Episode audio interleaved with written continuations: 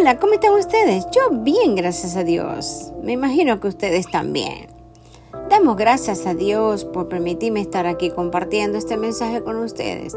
Gracias a Anchor también por estar aquí con ustedes. Hoy es una historia preciosa. Quizás es una historia como la suya, como la mía. Pero es hermosa. Cada historia tiene tiene su etapa, tiene su emoción, tiene su tristeza, tiene su alegría, etc. Veamos, ¿qué hacemos cuando no sabemos qué hacer? ¿Estar en la orilla del río o lanzarnos y dejar que la corriente nos lleve y confiar en Dios? ¿Qué haría usted? Bueno, yo le digo lo que yo haría. No quiero seguir en la orilla, yo me lanzaría. ¿Por qué? Porque la revelación es que es mejor dejar que la corriente te lleve, que el Señor te lleve y que todo fluya. ¿Están de acuerdo conmigo? En toda historia de amor siempre hay algo que nos acerca a la eternidad, a la esencia de la vida, porque las historias de amor encierran en sí todos los secretos del mundo. Hmm, ¿Lo comparten conmigo? Pero, ¿por qué ocurre cuando la, timidez sacrifica un amor de la adolescencia. Muchas veces, eh, hablando de mi tiempo, o sea, éramos más recatados y los muchachos casi no, si les gustaban o no, no sé si era el caso suyo, pero ese fue mi caso. Fue un amor de adolescente. ¿Y qué sucede cuando al cabo de los años el destino hace que una mujer y un hombre se encuentren al cabo de esos años. No se reencuentren a su amado y a su amada. La vida le ha enseñado a ser fuerte y a dominar sus sentimientos. A él, que posee el don de la curación, de la relación, le ha servido como refugio de sus conflictos interiores pero ambos les une un deseo, el de cumplir su sueño de adolescente. Camino que habrá de recorrerse es escabroso. Y a veces es un camino un poquito como si fuera un camino de espina. Y el sentimiento de culpa un obstáculo casi insalvable. Pero será a la orilla del río donde ambos descubrirán su propia verdad. A orillas del río nos sentamos y lloramos. Prácticamente eso lo hacemos. Pero qué bueno cuando nosotros agarramos el río, como digo yo, nos sumergimos y lleno de los misterios y los últimos de la vida del amor, con el amor de Dios, que nos lleve la corriente de Él donde Él quiere, donde él quiere que nosotros vayamos. ¿Sufrimos impensadamente? Claro que sí, porque en el amor está la semilla de nuestro crecimiento. Cuando más amamos, más cerca estamos de la experiencia espiritual.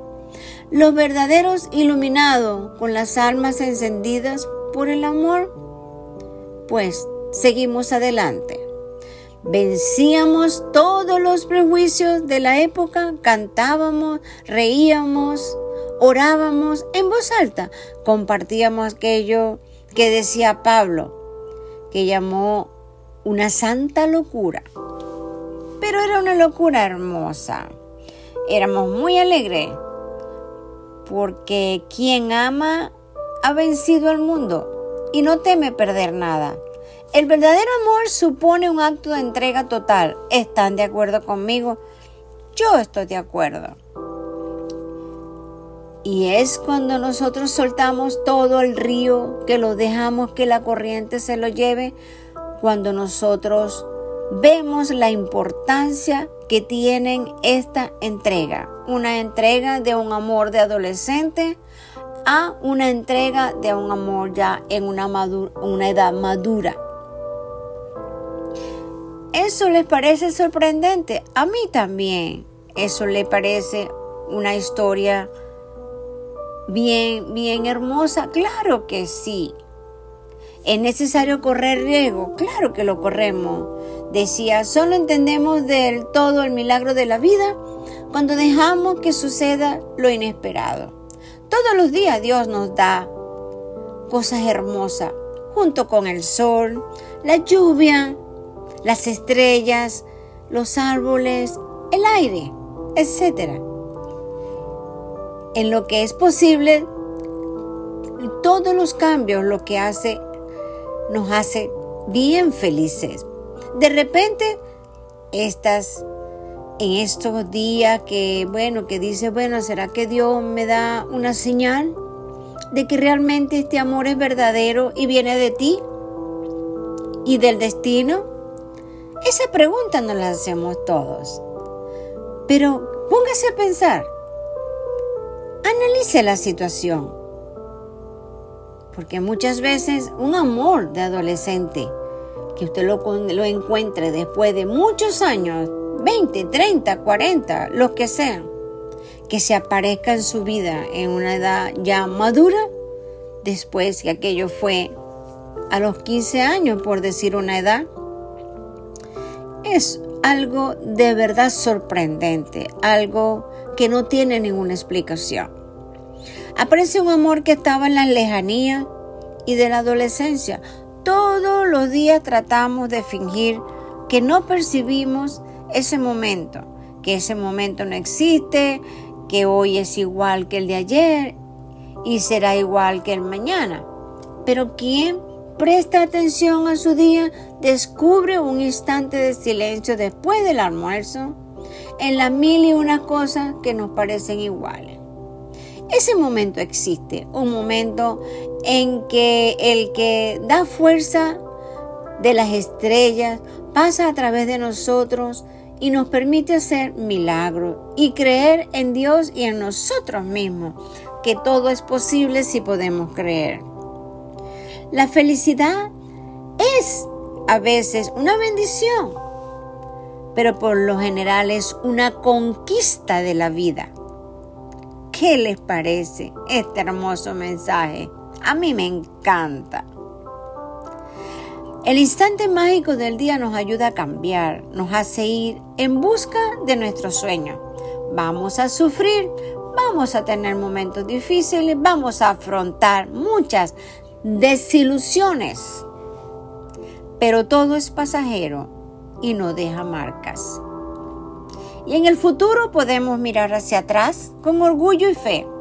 Pobre de aquel que tiene miedo de correr riesgo, porque ese quizás no se decepcione nunca, ni tenga desilusiones, ni sufra como los que persiguen un sueño.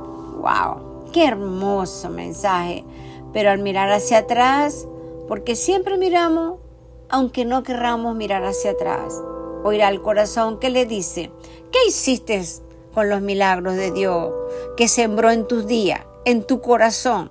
¿Qué hiciste con los talentos que tu maestro te confió? ¿Los enterraste en el fondo de una cueva? ¿Por qué tenías miedo de perderlo? Entonces, esta es tu herencia, la certeza de que has despreciado todo lo que el Señor te ha dado en tu vida. Hmm porque entonces creerás en milagro, pero los instantes mágicos de su, de, tu, de su vida ya habrán pasado. No deje que los hermosos tiempos de su vida y mágicos se desaparezcan.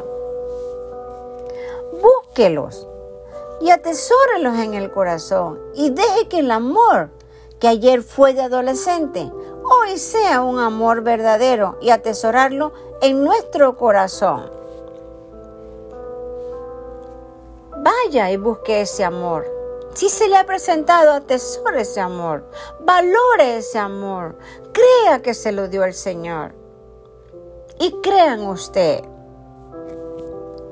Dios les bendiga. Amén.